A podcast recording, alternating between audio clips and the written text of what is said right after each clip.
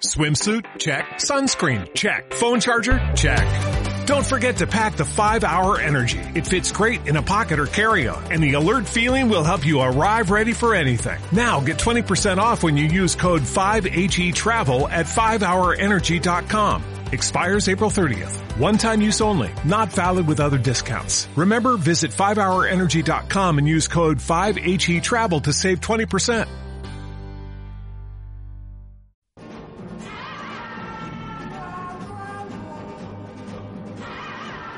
Cierre de mercados. Radio Intereconomía. Fernando La Tienda.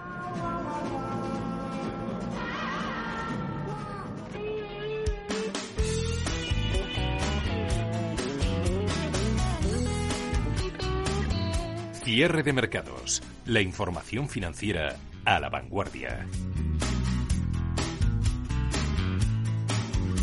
Las 5 y 9 minutos de la tarde, aquí estamos, aquí seguimos en cierre de mercados, en Radio Intereconomía, con el IBEX 35, intentando echarle el guante a los 7.600 puntos. Vamos bien, vamos bien, a trancas y barrancas, pero la bolsa española también se va recuperando. En pocas ocasiones hemos visto tanta disparidad entre lo que dicen los gráficos, las autoridades políticas y sanitarias y lo que sentimos y palpamos todos y cada uno de nosotros como ciudadanos o como potenciales huéspedes del virus. Los gráficos sin duda son los que apuntan en la dirección más clara, quizás también la más temeraria. Y que apunten hacia el norte no quiere decir que no se equivoquen, pero de lo que nos hablan esos gráficos es de una recuperación sana desde la debacle de marzo, desde el crash. No es que sea yo personalmente un gran apasionado de los gráficos, pero son los que están marcando el camino junto a las proyecciones, unas veces más interesadas que otras, de los bancos de inversión, los brokers, las firmas de bolsa y las agencias de valores. ¿Comprar o no comprar? Ese es ahora mismo el dilema. No ha cambiado respecto a los últimos días. Al menos es lo que nos están vendiendo, que hay que comprar o no comprar. Hay muchas expectativas por aquí y por allá. Vacunas, recuperaciones en V, estímulos de todos los tamaños y todos los colores. ¿Saben qué pasará al final con lo de la bolsa? Que se arreglará ella solita. Bolsa. Lo toman o lo dejan. La fortaleza está donde está, no hay que darle más vueltas. La fortaleza está en el Nasdaq, sigue estando en Estados Unidos por muchas ventanas y oportunidades que se abran en Europa por el plan de reconstrucción, pero la fortaleza está donde está. Elon Musk, Tesla, está dando, bueno, hoy se está haciendo es de lo más graciosillo este señor, la verdad es que es un genio, pero también la verdad es que tiene unas cosas eh, bueno, tonto no es, desde luego, y tampoco da puntada sin hilo. Y cuando escribe un tuit, eh, pues bueno, no solo se quiere hacer amigo de alguien o opinar sobre algo, también quiere calentar o enfriar en ese momento las acciones de Tesla. Mm, a golpe de tuit mueve montañas y, como digo, también la cotización de su compañía. Y luego tenemos también a otra de las FAN, Amazon, que ha llegado ya a los 3.000 dólares, Viviani. La fortaleza está donde está. Ahí, ahí, precisamente. Una Amazon superando los 3.000 dólares. El título por primera vez. Eh, eso es gracias a subidas en tiempo real que incluso han superado el 4% un Nasdaq compuesto que ha tocado un nuevo máximo histórico y Nasdaq 100 que va camino de ello, gana un 2,5%. El índice tecnológico está en los 10.603 subidas que superan el 1,5% en el SP, 365 puntos de avances para el Dow Jones de Industriales, 26.190 aquí. Nuestro IBEX 35 con subidas del 2,13, mejor índice en Europa, 7.560. Gusta también que los datos de contagio, nuevos casos de COVID-19 en Florida de momento primera referencia por estados que hemos conocido este lunes, eh, su incremento vaya a la baja. En los últimos días, en los últimos siete días, ha subido un 3,2% frente al incremento anterior del 5,1%. Y gracias a una favorable recomendación sobre Tesla, está sumando avances la acción de la compañía de fabricante de coches eléctricos del 3 y pico por ciento. Pero eso, a lo que íbamos, es protagonista esos pantalones cortos de un rojo satinado. La verdad es que cuesta verlo.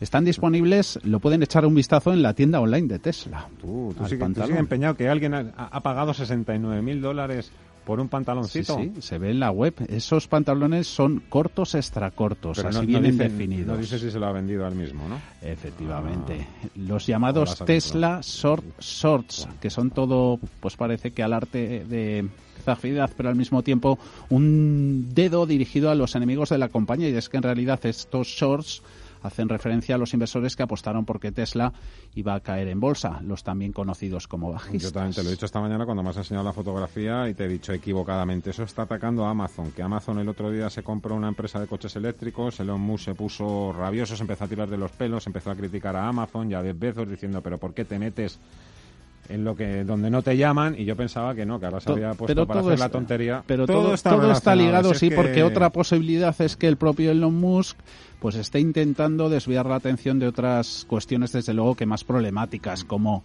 esos dardos dirigidos a la SEC, la CNMV estadounidense, la misma agencia que le obligó a dejar la presidencia de Tesla. antes teníamos una compañía que cada vez que decíamos Elon Musk se ponía, ¿te acuerdas? Que nos venía y nos decía, Claro, que había estudiado en buenas escuelas y decía que se decía Elon Musk. Oye, mañana, lo, hablamos de lo del precio, por cierto. Sí, 69.420 dólares, que lo pueden comprobar en la web online de Tesla. Están agotados.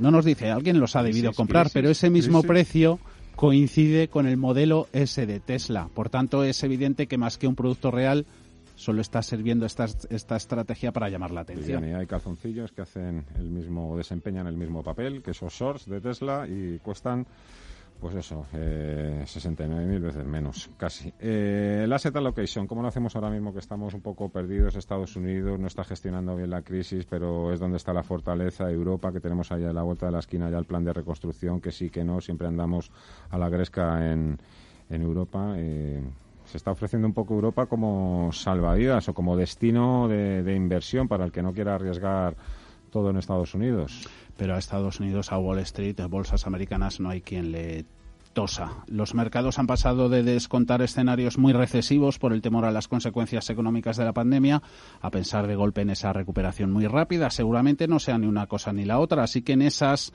la asignación de activos pues es vital y en el presente más abierta, incluso más diversificada, casi casi atomizada. Activos por zonas geográficas en este orden, pese a la mejora reciente en percepción hacia Europa, la ven con mejores ojos Goldman Sachs o BlackRock, pues sigue mandando América. Ana Álvarez, Franklin Templeton. Nosotros seguimos apostando principalmente eh, por mercado americano, principalmente nos gusta eh, los sectores eh, de tecnología o, sector sanitario, aunque es verdad que empezamos a analizar oportunidades pues en otros sectores más cíclicos y que eh, durante la primera parte del, del año habíamos o se habían quedado bastante atrás. Le hemos preguntado antes a José Luis Cabas si ve mejor momento una hora en el viejo continente. Ha sido contundente. No, no, ni mucho menos. Hay que ver dónde está la fuerza. Europa, podemos decir que está rebotando y claro, a los bancos les queda recorrido al alza, los bancos están en un rebote. Aquí la fuerza está donde está la fuerza. La fuerza está en los Microsoft, la fuerza está en los Amazon, en los Google, en todos esos es los que está la fuerza. Me explico bien, que no nos engañen. Después de Estados Unidos irían emergentes, pero dentro de ellos Asia. Hay que dejar de lado América Latina. Pues yo creo que aquí eh, hay que diferenciar también por regiones. Es verdad que la parte asiática parece que está ya eh, mejor posicionada. Eh, toda la parte de América Latina, pues parece que eh, está todavía en, en, lo, en lo peor de esta crisis. Luego ya iría Europa a nivel global. Algunos están reduciendo posiciones en equity, en acciones, en renta variable. Ricardo Giles de TREA Asset Management. No estamos cogiendo más riesgo. Estamos bastante prudentes. Las cosas que han subido mucho, pues, pues estamos reduciendo, reduciendo posiciones. Luego ya toca, mirando otros mercados, a renta fija, citan los bonos de alto grado de inversión, deuda subordinada, bonos incluso verdes emitidos por compañías americanas. También citan bonos emergentes corporativos en dólares en billete verde. Marcos Aguindey, AGF Global Flexible. Dentro del castigo que, se ha generalizado en los últimos tres meses, nos gusta el sector financiero, eh, eléctricas y energía que pueden tener un recorrido bastante consolidado y fuerte después de la oleada de, venta que hubo al principio de la cuarentena. Cierre de mercados. Radio Intereconomía. Fernando La Tienda. Donde unos buscan la fortaleza, otros buscan debilidad extrema y hay empresas cotizadas en España que están al límite, como Abengoa, De Olio, Niesa o Esniace, o cerca de alcanzar o traspasar esas líneas rojas. Codere, Telepizza Día, son empresas que están en la cuerda floja, Ana. De hecho, Moody aseguraba hace poco en un informe que una serie de valores de pequeña capitalización, algunos de los conocidos como chicharros, podrían quebrar este año. Uno de ellos es de óleo y los otros Codere, Telepixa y Día. La agencia indicaba también que otras dos compañías, Prisa y Parques Reunidos, son muy vulnerables. Y precisamente el año comenzaba precisamente con de óleo, que llevó a cabo una operación acordeón que consiste en reducir el capital social a cero y posteriormente aumentarlo, que dejó a sus minoristas sin nada. A finales de junio, la CNMV anunciaba la suspensión de cotización de la las acciones de la compañía y el 25 de junio empezaron a cotizar de nuevo las acciones provenientes de esa ampliación de capital de 50 millones de euros. Rafael Ojeda de Fortis Funds. Lo que va a conseguir es una mejora de su rating y eso es lo que ha llevado a que de óleo pues suba en bolsa. Es cierto que el impacto del COVID pues es tremendo, ¿no? Para empresas como Carbonell y Ojiblanca, que son dos de sus marcas reseñables, pero lo cierto es que ha conseguido un, pulmón eh, de oxígeno bastante, bastante importante y creo que de óleo pues puede reflotar y, y salir del atolladero en el que, en el que se encuentra. Un 2020 que también ha estado marcado por una quiebra. SNEA se anunciaba en febrero tras años de arrastrar duros problemas que se acogía al proceso de liquidación. La compañía ya había vivido un momento delicado. Hace ocho años los intereses políticos consiguieron salvarla, entonces volviendo a cotizar en marzo de 2016, pero eso no ha sido posible ahora cuando la decisión de Cogen Energía de romper su contrato con SNEACE ha sido la gota que ha colmado el vaso y la ha llevado a la quiebra. De hecho, ha solicitado la exclusión en bolsa de unos títulos que llevaban suspendidos desde el mes de febrero pero con su quiebra los minoritarios han perdido toda la inversión. Otra de ellas es Niesa Valore, ha comunicado que sus problemas en Rusia le han abocado a un patrimonio neto negativo de 10 millones de euros, lo que le lleva a situarse en causa de disolución. La empresa ha informado que intentará evitar este extremo promoviendo una propuesta de modificación de su convenio de acreedores y desarrollando un plan de viabilidad. Esto le ha provocado un deterioro en sus cuentas de 2019 de 45 millones de euros van a presentar una propuesta de modificación del convenio con acreedores, así como un plan de viabilidad para el planteamiento de quitas y esperar así una, operación, con una operación acordeón intentar reflotar la compañía, pero lo veo realmente complicado porque las quitas deberían ser muy importantes y la operación acordeón no deja de ser pan para hoy, hambre para mañana, porque va a ser muy complicado que entre accionistas en, esta compañía. De hecho, el día que daba la noticia, la compañía se desplomaba un 37% y es uno de los peores valores del mercado español con pérdidas casi del 70%. Y el mercado está ahora también pendiente de otra compañía de pequeña capitalización, de Abengoa, que lleva años sufriendo graves problemas por si anunciara su quiebra. La empresa ha dicho que continúa trabajando en cada una de las actuaciones de momento que se apuntaron como necesarias para superar su desequilibrio patrimonial, pero de momento ha retrasado la publicación de sus resultados correspondientes correspondientes al ejercicio 2019, lo que no transmite un mensaje demasiado positivo. Mercados en directo. Hasta ahora algunos medios de comunicación en Estados Unidos están hablando del nuevo cierre de negocios que habían reabierto durante la pandemia en el estado de Florida. No vemos de momento que las bolsas pierdan impulso, un poquito de fuelle sí, pero es que ya en algunos casos como el Nasdaq habían estado ya pulverizando nuevos máximos históricos. En fin, que las bolsas europeas también hoy siguen muy, muy fuertes. El IBEX 35 está subiendo más de un 2% y los bancos han tomado hoy el control. Vamos a situarlo hoy. Ya nos gustaría poder decir también que la tendencia ha cambiado, pero bueno, mm, hay señales positivas, desde luego. ahí está, Bankinter con subidas del 6,3%, más de un 5% se anotan CaixaBank gracias a una favorable recomendación le ha subido precio objetivo desde los 2,2 hasta los 2,3 euros. Bankia, Sabadell 5 se anotan y los dos grandes con ganancias para BVA en tiempo real del 5,18, 3 euros con 31. Santander remonta casi un 5, se va a los 2 euros con 33. José Luis Cava. Creo que el mes de julio el sector bancario lo estamos viendo bien porque probablemente va a haber un gran estímulo fiscal. Entonces, con el estímulo fiscal, pues los bancos van a poder asumir riesgos. Si son capaces de gestionarlo bien, tienen capacidad de asumir riesgos, con lo cual pueden verse favorecidos. un sector bancario que es protagonista además por los relevos en su dirección. Antonio Horta Osorio abandonará el cargo de consejero delegado de Lloyds en 2021. Otro relevo, el de Martin Sielke, como consejero delegado de Commerzbank, está desatando hoy mayores especulaciones en los mercados. La salida del CEO, también la del presidente del Consejo, tras constantes presiones de Cerberus, es uno de sus fondos accionistas de referencia. Todo esto está abriendo la puerta a mayores novedades en un banco que viene siendo fijo en todas las quinielas de fusiones bancarias en Europa.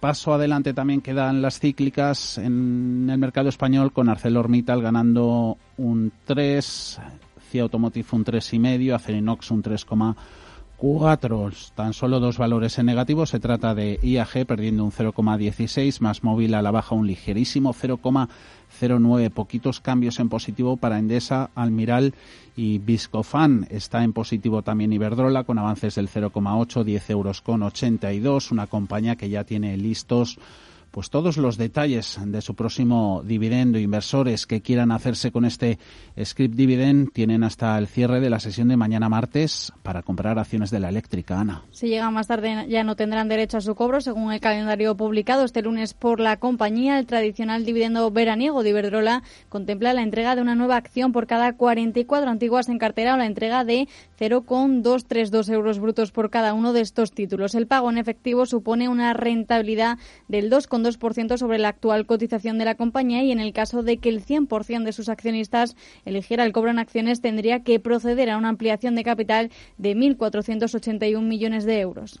Hasta hace unos minutos el IBEX 35 era el mejor índice en Europa. Ahora ese honor corresponde a la Bolsa de Londres. Gana el FT100 un 2,02%. IBEX 35 un 1,99, está en 7.551. Hoy ha habido buenas referencias en Alemania, los pedidos a sus fábricas han quedado mejor de lo esperado, también la confianza del consumidor de la zona del euro y nuestras ventas minoristas DAX con aumento en tiempo real para el índice germano del 1,7%, CAC 40 del 1,58%. Con todo, tenemos al Eurostox 50 con subidas del 1,79 en 3.353 índices estadounidenses que pasan de momento de ese anuncio leemos en Bloomberg del condado de Miami-Dade que dice que va a volver a cerrar gimnasios y restaurantes a partir de pasado mañana miércoles. Vives 35 7553 arriba un 2%. Análisis de la jornada con Maripaz Ojeda de Banco Sabadell. Hola Maripaz, ¿qué tal? ¿Cómo estás? Muy buenas tardes. Hola, buenas tardes a todos. Bueno, parece, parece que se prolonga el optimismo de la, de la última semana. Sí, a ver si, a ver si seguimos así, la verdad. Sí que es cierto es que, bueno, hoy lo que hemos visto son muchos indicadores macro positivos, los estáis comentando.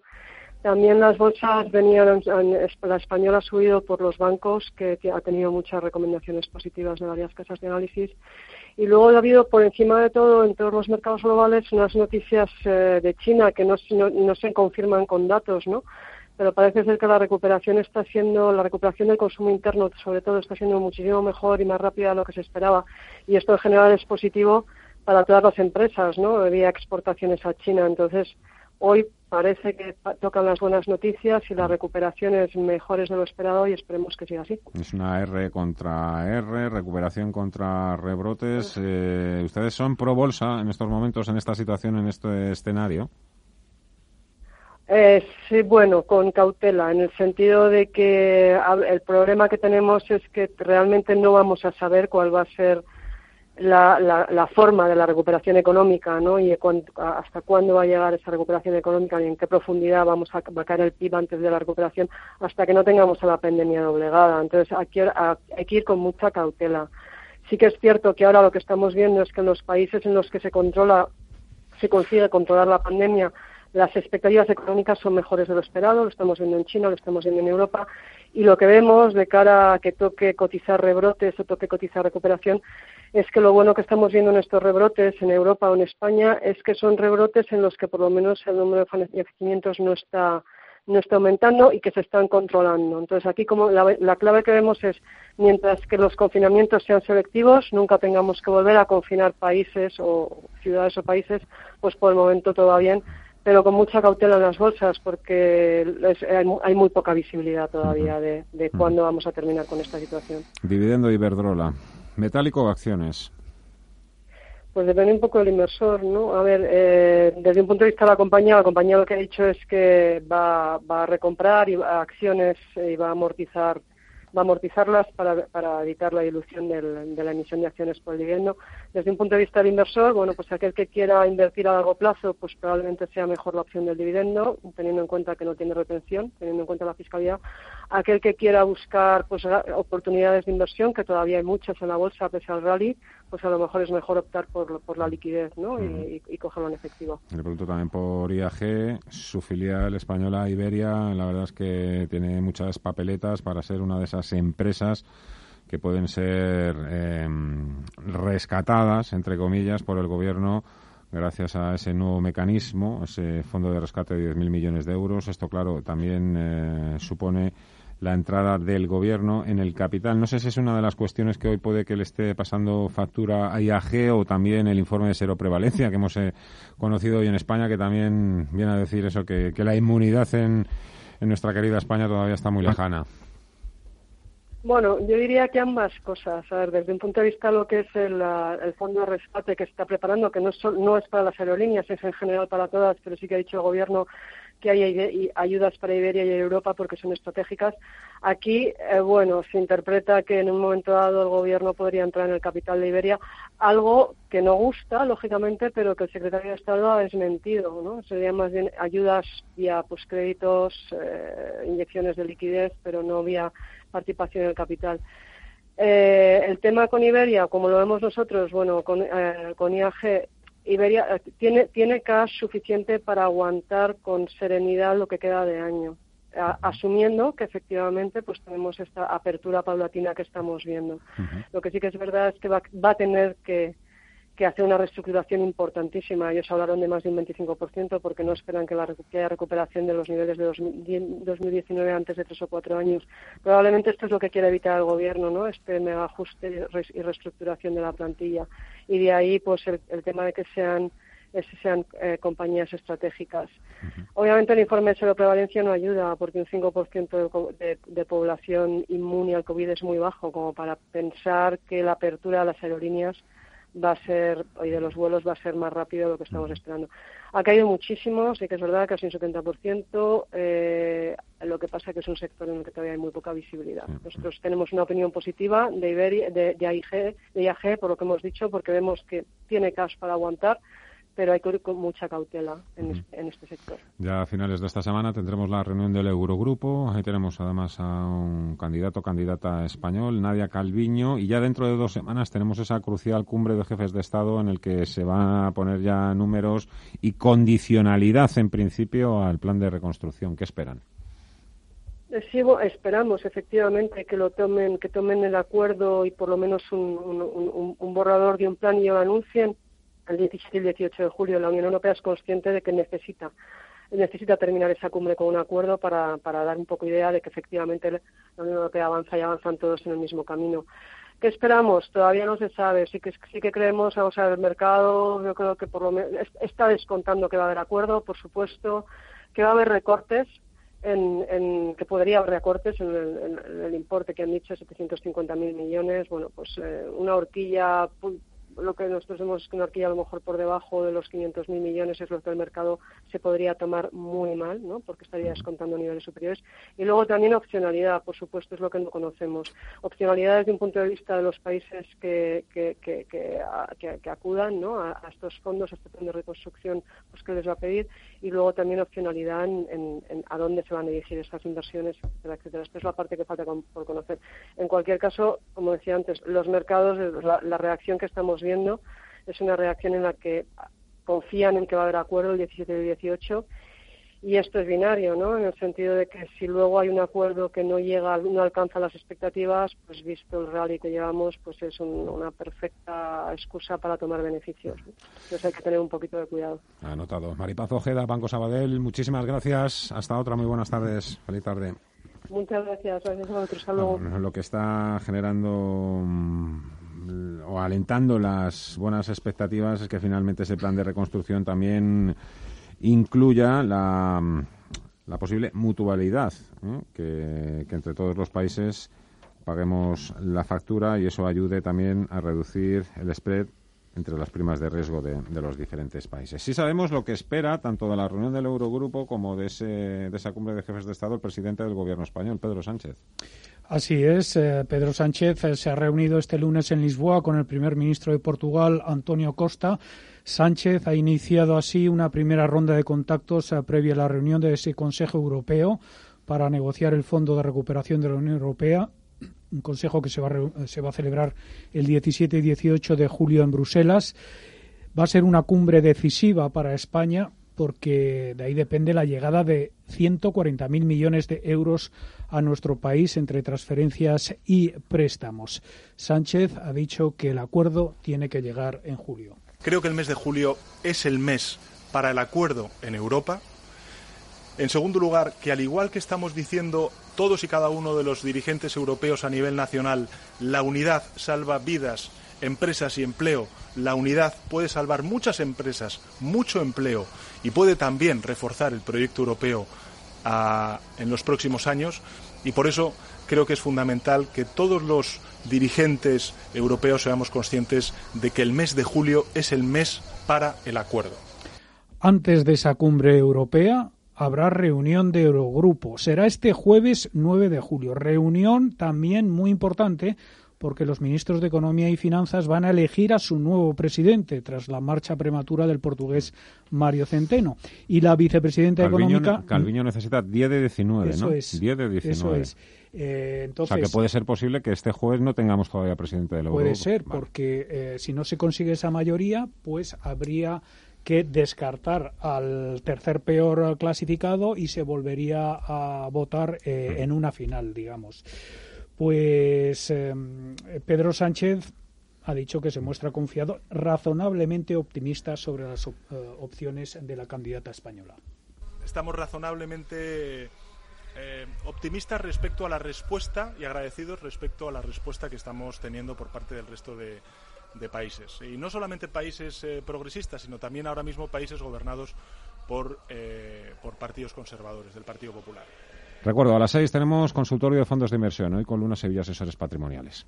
91 533 18 51 o 609 22 47 16 para las notas de voz y WhatsApp. El suelo se mueve bajo nuestros pies y parece que no hay otra salida. De lunes a jueves, consultorio de bolsa y fondos de inversión en cierre de mercados. Con Fernando La Tienda, Radio Intereconomía. Diane, ponme una tapita de inversión, pero que no sea muy pesada. Lo que nos dicen los grandes profesionales. Goldman Sachs hace unos 15 días ya comentábamos que se mostraba optimista respecto a la bolsa europea y que la veía más atractiva que la de Estados Unidos. Hoy lo reitera, asegura en su informe que después de dudar inicialmente la política se ha vuelto muy solidaria. Emite en esa nueva nota también a favor del viejo continente los nuevos números de infección que siguen siendo の bajos. En JP Morgan, su estratega, su estratega de acciones, Mategia, dice que tras haber sido de los que recomendaron ponerse largos en abril y acertó, ahora se muestra dudoso. Bernstein dice que los casos en Estados Unidos alcanzarán los 100.000 por día a mitad de julio. Mercados renovando su optimismo, más allá del corto plazo. Citi dice estancamiento, descarta mayores subidas bursátiles a 12 meses vista, augura un signo completamente plano a nivel mundial. Cryptoro Multi-Exchange es la plataforma que centraliza todas tus cuentas de criptos bajo una única interfaz. Te permite hacer un trading fácil con trailing stop y realizar arbitraje de forma segura entre todas tus cuentas. Sin comisiones, sin custodia, tus fondos siempre en tus cuentas. Olvídate de complicaciones con Cryptoro Multi-Exchange. Cryptoro.com. FinTech for a New Era. ¿Buscas una empresa profesional de mudanzas con 60 años de experiencia? SIT. SIT. ¿Con personal altamente cualificado que haga más fácil tu mudanza? SIT. ¿Y que además tenga guardamuebles? SIT. Si quieres seguir teniendo las cosas tan claras, no te arriesgues. Confía en los mejores en mudanzas locales, nacionales e internacionales de España desde 1960. SIT. Solicita presupuesto para tu mudanza rápida y gratuitamente en sitespain.com. Sit and relax. Cuando en los mercados todo es Parece que cualquier broker es bueno. Pero cuando los mercados son...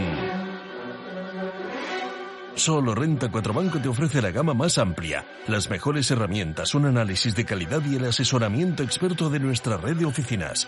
Entra en r4.com y prueba gratis el broker online más inteligente. Renta 4 Banco, tu banco especialista en inversión. ¿Quieres desgrabarte hasta 3.600 euros en la declaración de la renta? Contrata un plan de pensiones en MyInvestor. El neobanco experto en inversión te ofrece decenas de planes para que realices tus traspasos o inviertas en varios planes a la vez. Y tienes planes indexados. Te adelantamos hasta 8.000 euros con un tipo de interés fijo de solo el 0,94% TINTAE. Es el préstamo que te haría tu mejor amigo. Consulta condiciones en myinvestor.es.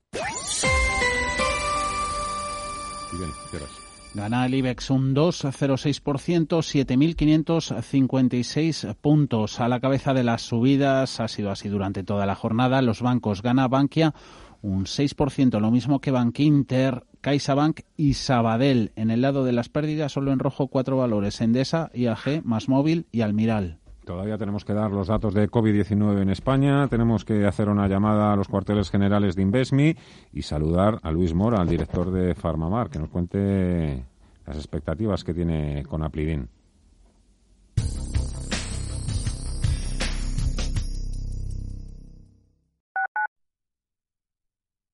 La vida no está para más complicaciones. Por eso, desde hace más de 30 años, en Lexinter Abogados resolvemos problemas como el tuyo. Especialistas resolviendo herencias y divorcios. Lexinter Abogados, un equipo cualificado y comprometido con cada uno de nuestros clientes. Consúltanos sin compromiso. 91 310 0806 o lexinter.es. Lexinter Abogados, resolvemos tus problemas. En Hospital HLA Universitario Moncloa cuidamos de tu salud y de tu tiempo, con un servicio de urgencias ágil y eficiente, las 24 horas los 365 días del año, para urgencias pediátricas y de adultos, a cargo de profesionales altamente cualificados y con tecnología de vanguardia. Estamos en Avenida Valladolid 83, Hospital HLA Universitario Moncloa, contigo cuando más nos necesitas. ¡Récord, Marta! ¡He sido el más rápido! El próximo día te gano. ¿Cómo hacías para llegar el primero al agua? ¡Ah! ¡Es un secreto! Vive la diversión con tus amigos y comparte grandes emociones en Acuópolis Villanueva de la Cañada. Tu seguridad está garantizada. Ven desde 16,90 euros en acuópolis.es. Acuópolis Villanueva de la Cañada. Te divertirás seguro. Ahora más que nunca tienen un propósito. Marta, Pedro, Lucía. Seres extraordinarios que con pequeños gestos, como cerrar el grifo mientras enjabonan, cuidan el agua. Únete a ellos. Descubre tus superpoderes en canaldeisabelsegunda.es. El poder está en tu mano. Cuidando el agua, cuidamos de todos. Canal de Isabel Segunda.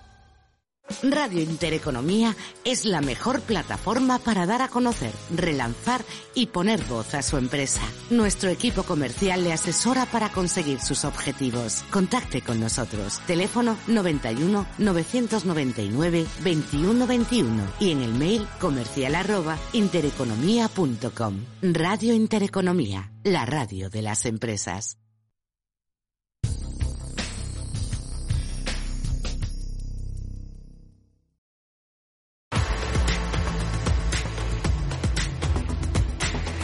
Cierre de mercados. Radio Intereconomía. Fernando La Tienda.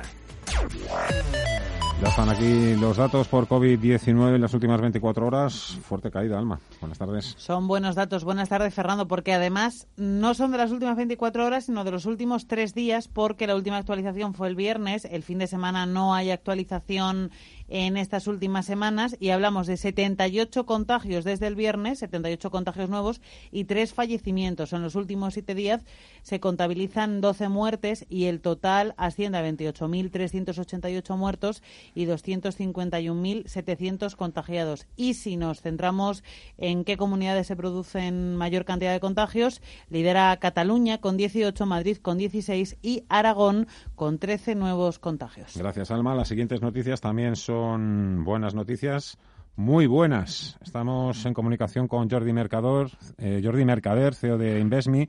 Hola Jordi, ¿qué tal? ¿Cómo estás? Muy buenas tardes. Muy buenas tardes. Buena, buena noticia porque la gestión indexada ya está al alcance de todos los bolsillos. Menuda iniciativa que habéis puesto en marcha, sí señor. Esto se llama bajar el listón para que todos podamos comprarnos vuestras carteras de ETFs. Mil euros. Ahí es donde se queda la inversión mínima. Sí, bueno, por un lado ya habíamos introducido unas carteras eh, indexadas de fondos indexados. Ahora lo que hacemos es extendemos extendemos este mínimo de mil euros en las carteras de eh, también fondos ingresados, pero con un sesgo ISR, con una con un estilo ISR, que esto es un, estilo que eh, promueve una inversión socialmente responsable y que está muy en tendencia y que se ha demostrado pues que es muy muy eficiente, eh, ha sido muy eficiente en estos en estos últimos años y especialmente resiliente en, estos, en estas situaciones de mercados volátiles. Eh, ¿cuándo, habéis puesto en marcha esa, esa propuesta? ¿Desde ya se puede operar a través de InvestMe con, mil euros? Sí, sí, sí. Desde, desde, desde ya hace unos meses, desde enero de, este año, ya se podía operar con con fondos indexados, con la cartera Strategic de fondos indexados. Ahora lo que hacemos es extendemos también esta, este, o bajamos este listón para las carteras con este estilo ISR que te decía, y es a partir de ya, de esta, de esta semana. Eh, hoy sería el primer, el primer día que, sería contratable. ¿Y qué rendimientos esperáis de vuestras carteras con sesgo ISR? Eh, mira, la verdad es que mm, como expectativas, mm, cuando el cliente contrata, damos unas expectativas similares, pero como ya tenemos experiencia en estas carteras, porque las tenemos disponibles con, con ETFs, sabemos que eh, en realidad pues se han comportado algo mejor, ¿no? Eh, en, torno a casi un 1% eh, en las últimas mediciones que hemos hecho en, en, TAES, ¿no? sí que es cierto que no es algo que, que podamos asegurar que se va a producir en el futuro, pero sí que la experiencia reciente nos, demuestra que, están comportándose algo mejor. no está muy claro el por qué esto es así, porque el, la inversión eh, socialmente responsable pues es una cosa relativamente, nueva, pero parece ser que las empresas que apuestan por estas, uh, por invertir o por uh, tener preocupaciones en relación a temas de medio ambiente, temas sociales o de buena gobernanza, pues están más bien valoradas por, por los mercados en general. Y esto probablemente es lo que explique pues que, que se que se comporten algo mejor. Para ser más concreto, nuestra, las expectativas de rentabilidad de nuestras carteras van del 1 al 7,5% y damos expectativas similares para las carteras de ISR, pero sabiendo que la estadística nos demuestra que se han comportado algo mejor en estos últimos años. Pues lo habéis puesto desde luego en bandeja porque ya nos preocupaba la sociedad y el medio ambiente y así lo podemos hacer también a bajo coste y de forma personalizada con InvestMe. Jordi Mercader, CEO de InvestMe, hasta la próxima semana, te esperamos. Un fuerte abrazo. Un, saludo, hasta la próxima semana. Hacemos una breve pausa y estamos ya en comunicación con Luis Mora, director general de Farmamar. Si eres emprendedor, profesional o empresario y quieres estar al día en los temas que afectan a tu empresa, Cultura Emprende es tu programa. De la mano de Alejandra Rompedrique, Víctor Delgado y Ángel Calvo Mañas, conocerás las experiencias de otros empresarios y estarás al día en marketing, formación, tecnología, fiscalidad, eventos y más. Los jueves a las 2 de la tarde en Radio Intereconomía. Hola, soy Martín Berasategui Puede que este anuncio te suene distinto, y es que no está grabado en un estudio. Estoy en una terraza a la mar de Maja bajo una pérgola bioclimática de Saxo, mi marca de confianza en protección solar. Encuéntralo en quierosombra.com. Esto es lo que me da mi garrote.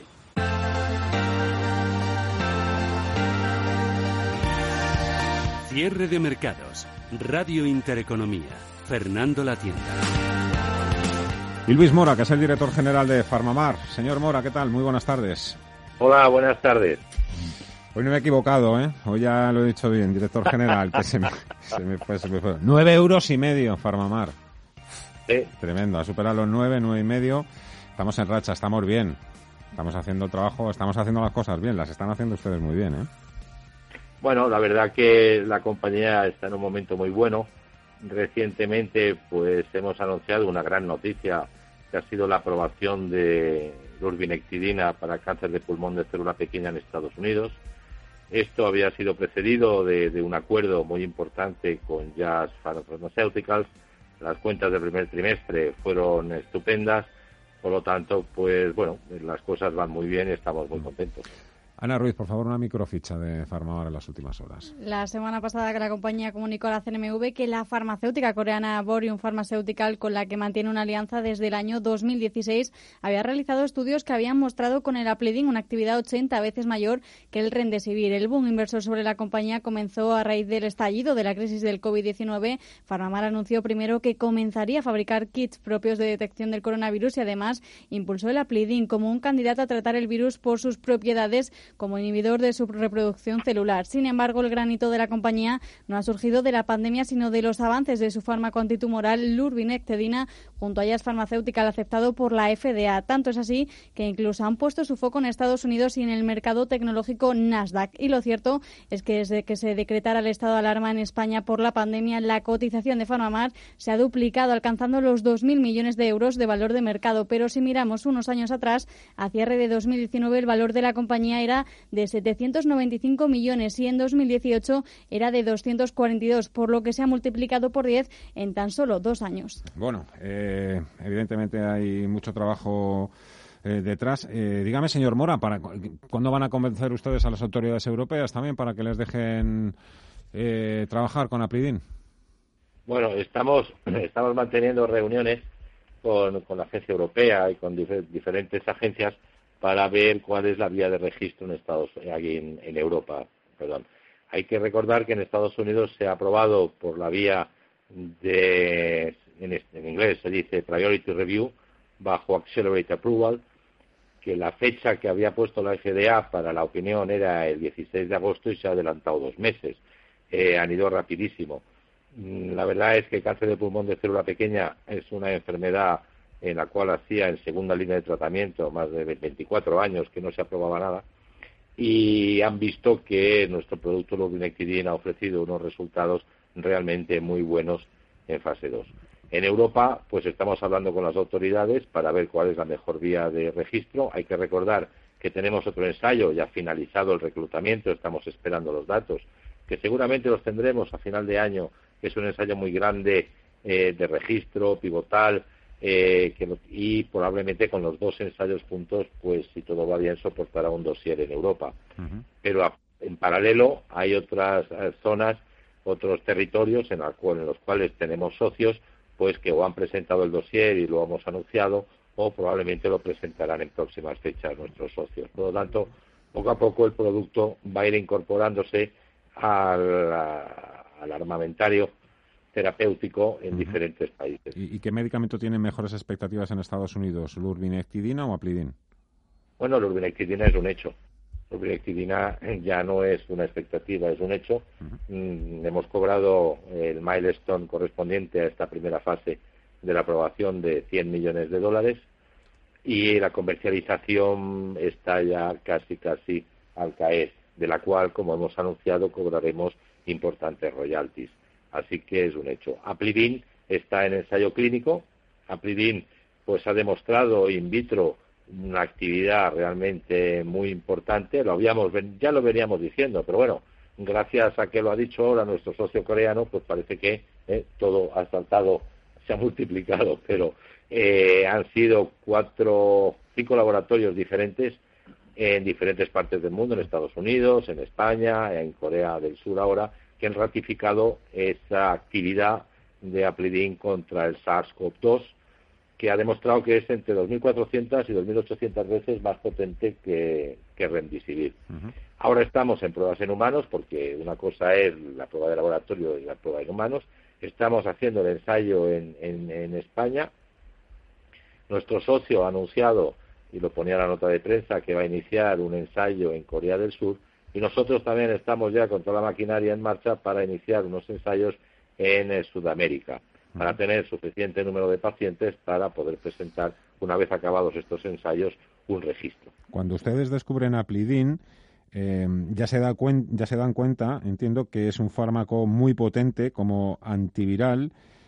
Ahora mismo lleva COVID-19, ustedes aprovechan precisamente esa situación, pero es algo que todavía genera escepticismo entre una parte de la comunidad inversora. No entre todo el mundo, porque, por ejemplo, ustedes ya tienen ahí también en su capital, tienen importantes eh, gestoras y, fondos de inversión. ¿Por qué cree usted que, hay gente que todavía sigue siendo reticente o escéptica o no se lo termina de creer?